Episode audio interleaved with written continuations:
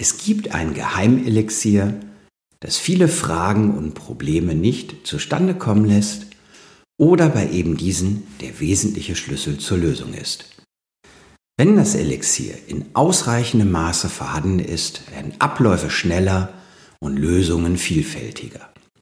Wenn es nicht vorhanden ist, braucht es viele Hierarchie- und Freigabestufen und kleinteilige Ablaufdefinitionen. Das Zaubermittel, um das es heute geht, heißt Vertrauen. Herzlich willkommen bei MSP Insights, dem Podcast für Systemhauschefs und Führungskräfte, die im Bereich Dienstleistung Managed Services profitabel wachsen wollen. Mein Name ist Olaf Kaiser und ich bin Gesellschafter und Berater in der Unternehmensberatung Ubega. Und jetzt viel Spaß mit den Gedanken zum Thema Vertrauen. Zum Start möchte ich euch einige reale Beispiele zeigen, bei denen das Systemhaus leider ungünstige Ergebnisse erzielte. Beispiel 1. Ein spannender Neukunde möchte einen neuen Servicevertrag abschließen und hat dafür mehrere regionale Systemhäuser angeschrieben. Nachdem alle, die möchten, schriftlich die angeforderten Informationen und Preise eingereicht haben, reduziert der Kunde die Anbieter auf eine Shortlist, die sich dann persönlich vorstellen darf. Und dabei einige Admin-Testaufgaben wie User anlegen, Firewall konfigurieren etc. vor den Augen des Kunden bearbeiten soll. Quasi ein kleines Admin-Assessment. Es stellt sich nun die sehr spannende Frage, wer diesen Termin aus dem Systemhaus wahrnimmt gehen wir hierfür davon aus, dass es um 8.000 bis 10.000 Euro pro Monat geht. Welche Optionen gibt es? Zwingend erforderlich und angefragt sind die zwei Admins, die die Aufgaben bearbeiten. Dann könnte der Teamleiter mit, der die Aufwandskalkulation für die Preise gemacht hat. Oder der Vertriebsmitarbeiter, der die Chance aufgetan hat und mit dem Kunden verhandelt. Vielleicht sogar alle zusammen. Wie beurteilt ihr das Setup? Mein Erfahrungswert ist, wer auch mit all diesen Menschen zusammen antritt, wird nicht gewinnen, auch wenn er das bestmögliche Maß an Fachkompetenz vorgebracht hat und vielleicht sogar besser war als seine Wettbewerber. Man hat rational alles geliefert und doch am Ende verloren. Warum? Der Kunde entscheidet sich immer für das geringste Risiko und nicht für die größtmögliche Chance auf Verbesserungen in einem solchen Vergleich. Und gerade bei Managed Service Verträgen. Das Setup der auch vier beschriebene Mitarbeiter hat eine Frage unbeantwortet gelassen. Wer hilft dem Kunden, wenn es mal brennt, wenn es nicht läuft, wenn er eskalieren möchte, wenn es wirklich wichtig ist? Der Kunde hat so kein Vertrauen aufbauen können, dass ihm in den entscheidenden Situationen geholfen wird, dass jemand, dem er wichtig ist, an seiner Seite steht. Wenn dem Chef hier der Aufwand eines ganzen Tages auch ohne konkrete Aufgabe zu hoch ist, dann wird der Auftrag am Ende aufgrund mangelnden Vertrauens wahrscheinlich nicht kommen. Denn die Kunden haben diverse Fragen, die Sie im Gespräch mit hoher Wahrscheinlichkeit nicht direkt stellen und die Sie doch für sich beantwortet haben wollen. Das sind, was ist, wenn der Anbieter nicht so liefert, wie er es versprochen hat? Was ist, wenn nicht kalkulierbare Kosten entstehen, verursacht durch Serviceanpassungen, deren Notwendigkeit sich vielleicht erst später im Betrieb zeigt? Was ist, wenn der Anbieter die falsche Lösung sein könnte, ist dadurch meine Position geschwächt in meinem eigenen Unternehmen. Was ist, wenn der Support doch nicht so schnell reagiert, wie der Anbieter versprochen hat? Der Entscheider mag diese Bedenken haben, trotz aller sachlichen Argumente eine falsche Entscheidung zu treffen. Vor allem bei Managed Services mit Laufzeiten über mehrere Jahre ist dies oft der Fall. Und diese unausgesprochenen Fragen, können im Vertriebsprozess nur durch Vertrauensaufbau geheilt werden. Und ich gehe später mit euch darauf ein, wie dieser Vertrauensaufbau gelingen kann. Beispiel 2. Vielleicht kennt ihr das. Es gibt Kunden, die diskutieren gefühlt jede Rechnungsstunde. Die prüfen die Rechnung tiefergehend als die eigene Buchhaltung oder eure Technikerdisposition und generieren einen sehr hohen Aufwand durch viele Nachfragen und Rechnungsrügen. Am besten, der Kunde will dann auch jedes Mal gleich mit dem Chef sprechen. Was drücken diese Kunden im Kern aus? Sie vertrauen der Systemhausrechnung nicht. Sie sind nicht sicher, dass sie das wirklich bezahlen müssen. Dieses Verhalten ist auf Dauer vermutlich schwierig durch eine rationale Intervention und durch Handeln auf der Sachebene zu korrigieren. Beim kleinsten neuen Fehler werden dann wieder alle Positionen diskutiert. Diesen Kunden fehlt das Vertrauen. Und damit möchte ich nicht sagen, dass wir das Vertrauen bei jedem dieser Fälle erreichen können. Ich möchte aufzeigen, dass es mehrere Ebenen gibt und dass sich die Problemebene und die Lösungsebene unterscheiden können. Die Frage ist, was gibt dem Kunden das Vertrauen, die Rechnungen weniger oder gar nicht zu prüfen? Beispiel 3. In einer aktuellen Studie der Computerwoche sehen Kunden Vertrauen als die wichtigste Erfahrung der Zusammenarbeit an, die sie bei einem IT-Dienstleister oder Managed Service Provider suchen. Deutlich vor Kundenorientierung, einer guten Service-Definition und einer korrekten Abrechnung. Noch weiter abgeschlagen ist übrigens spannenderweise im Ranking ein lokaler Ansprechpartner oder atmende Verträge. Ich verlinke die Studie im Blog. Vertrauen ist also wichtig. Und was macht es so schwer und komplex, dieses Problem zu lösen? Häufig merken wir das mangelnde Vertrauen gar nicht so einfach. Eine nicht gestellte Frage hören wir ja nicht, wir können sie nur erspüren. Und als Gründe für einen Nichtkauf wird so gut wie nie das schlechte Bauchgefühl oder mangelndes Vertrauen angegeben weil das vermutlich anrüchig wirkt und der Kunde sich dann angreifbar fühlt. Nach außen wird auf Nachfrage selbst des Systemhauses immer etwas Rationales wie Preis oder Feature angegeben. Bitte nehmt mit, der Kunde entscheidet sich für das geringste Risiko, nicht für die größte Chance. Wie bauen wir nun wirksam Vertrauen auf? Ganz allgemein benötigt Vertrauensaufbau zwei Elementen. Und unser Verhalten kann diese beiden Zutaten stärken oder schwächen. Die beiden Elemente sind Charakter und Kompetenz.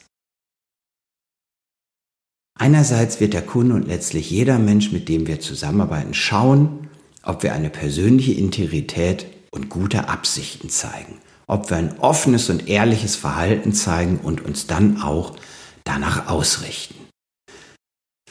Aber auch wenn wir jemanden absolut für aufrichtig halten, für ehrlich, werden wir ihm noch lange nicht uneingeschränkt vertrauen, wenn er keine entsprechenden Ergebnisse und Erfolge vorweisen kann. Es braucht also genauso auch sichtbare Kompetenz und messbare Ergebnisse. Behalten wir diese beiden Zutaten Charakter und Kompetenz im Hinterkopf und schauen zusammen auf fünf Ideen, fünf Schritte für mehr gemeinsames Vertrauen und für eure konkrete Umsetzung. Schritt eins: Wir vertrauen uns selbst und bauen uns keine Hintertüren oder auf uns bezogene Vorteile ein. Passt unser Portfolio oder wäre es besser, hier noch Veränderungen und Entwicklungen vorzunehmen? Vertrauen wir also selbst unseren Leistungen und den dafür aufgerufenen Preisen? Stellen diese eine stimmige, vertrauenswürdige Kombination dar? Oder sind die Preise eher Wünsche und auch wir selbst haben manchmal ein schlechtes Gefühl, wenn wir sie äußern und empfinden sie nicht als ausreichend fair? Mit diesen Fragen können wir in uns selbst hineinhören, wie sehr wir unseren Basics vertrauen. Gehen wir einen Schritt im Selbstvertrauen weiter in den Vertriebsprozess. Wir haben ein Angebot für einen Service zusammengestellt und fühlen wir uns mit diesem Angebot wirklich wohl? Sind Preis- und Servicebeschreibung sicher und stabil? Würden wir selbst diese Leistung, so wie sie angeboten ist, in Anspruch nehmen und nutzen? Wenn wir uns an dieser Stelle nicht selbst vertrauen, spürt das jeder Kunde. Wenn wir sicher sind, wirklich die beste Leistung für ihn liefern zu können, spürt er es auch. Denn dann braucht es weniger sogenanntes Vertriebsgeschick, denn wir vertrauen ja unserem Service und das nimmt der Gegenüber auf jedem Wahrnehmungskanal mit. Und der dritte Punkt bei sich selbst vertrauen ist meine Verbindlichkeit mit mir selbst fühle ich mich an meine getroffenen Zusagen gebunden? Oder sind das lose Empfehlungen, die ich im Zweifel zu anderen Gunsten auslege? Würde ich auch abends um 23 Uhr für meinen Kunden aktiv werden, wenn ich ein Ergebnis zugesagt habe? Schritt 2. Nach dem Selbstvertrauen kommt das Kundenvertrauen. Der zweite Schritt meint, dass wir Kunden Zuerst, und zwar ohne weitere Vorbedingungen, Vertrauen. Geben wir unserem Gegenüber einen Vertrauensvorschuss. Denn das nimmt andere wirklich in die Pflicht. Wenn wir mit Hintertüren arbeiten, wird das auch unser Gegenüber tun. Wenn wir einen Vertrauensvorschuss geben, wird unser Gegenüber versuchen, diesen zu bestätigen. Und um es klar zu sagen, Wer unseren Vertrauensvorschuss ausnutzt, ist auf Dauer der falsche Geschäftspartner. Und das heilen wir auch nicht mit langen Vertragsklauseln. Das ist zumindest meine persönliche Meinung. Geben wir dem Kunden einen Vertrauensvorschuss. Schritt 3. Vertrauen baut sich durch die Wahrnehmung unseres Charakters und Verhaltens auf und das heißt auch durch unsere Absichten. Und unsere primäre Absicht darf sein, die Situation des Kunden und des Menschen gegenüber besser zu machen. Eigentlich geht es ausschließlich darum. Daher benötigen wir im dritten Schritt eine gute Empathie. Wir versuchen zu verstehen, was unseren Kunden wirklich, wirklich, wirklich Kern vom Kern umtreibt, was er erreichen möchte und warum. Betrachten wir jede Situation, jeden Kontakt mit den Augen des Kunden dann spürt der Kunde, dass wir ihm wirklich individuell helfen möchten. Schritt 4. Hier kommen wir in den zweiten Bereich, neben dem Charakter, der für den Vertrauensaufbau wichtig ist, und das ist die Kompetenzwahrnehmung. Und zwar zeigen wir am besten schon im Vertriebsprozess eine Service-Exzellenz. Wie wäre es, wenn wir dem Kunden die Möglichkeit geben, unsere Managed Service Leistung im Rahmen von Teststellungen zu erleben. Und das vielleicht auch ohne Kosten, Vertrauensvorschuss und als Vorgeschmack auf den sich anschließenden hervorragenden Support. Das geht sicher nicht für alle Managed Services, aber vielleicht eben doch für einen definierten Ausschnitt. Und alleine das Vorhandensein dieser Möglichkeit, unabhängig von der inhaltlichen Tiefe, erzeugt Vertrauen. Das zweite Exzellenzelement im Vertriebsprozess ist unser schriftliches Angebot. Das ist eines meiner Lieblingsthemen. Auch hier nimmt der Kunde Kompetenz wahr, die seine Entscheidung beeinflusst. Meiner persönlichen Meinung nach unterbreiten wir immer ein schriftliches Angebot in höchster Qualität, weil das unser eigener, selbstgewählter Anspruch an uns ist und nicht, weil wir es zwingend müssten, damit der Kunde kauft. Das ist eine Qualitätsaussage ohne Abkürzung. Das Angebot ist optisch top, keine Tabelle wie einem Domain-Hoster mit klein, mittel, groß. Sowas willst du haben an der Fleischtheke. Der Kunde erhält zum Start eine individuelle Formulierung zum Start ins Angebot zu seinem Bedarf und das Angebot schließt mit eigenen Referenzen und Kundenbeispielen. Immer. So, Schritt 5 von 5. Letztlich vertiefen wir das Vertrauen in uns und unsere Kompetenz auch in der Betriebssituation. Im echten Zusammenarbeiten. Und das geschieht durch mehrere Zutaten. Da ist eine maximale Transparenz über unsere Aktivitäten und Ergebnisse, die dazugehört. Diese erzeugen wir durch Reports, wie auch durch regelmäßige persönliche Status- und Empfehlungsgespräche, in denen wir auch die für den Kunden erreichten Verbesserungen und Aktivitäten proaktiv aufzeigen. Und zusätzlich zur Transparenz ist auch unsere Kommunikationskompetenz im Eskalations- oder Problemfall wichtig in der Betriebssituation. Wie agieren unsere Techniker und Supporter im Kundendialog? Sind sie empathisch, vorurteilsfrei? Sprechen sie mit dem Kunden? Nehmen sie jede Anfrage ernst, so ernst, wie sie es für den Kunden ist? Zeigen Sie dem Kunden Lösungsalternativen und die damit verbundenen Konsequenzen auf. Agieren Sie und kommunizieren Sie zum besten Wohle des Kunden. Das ist der Schritt 5 in der Betriebssituation.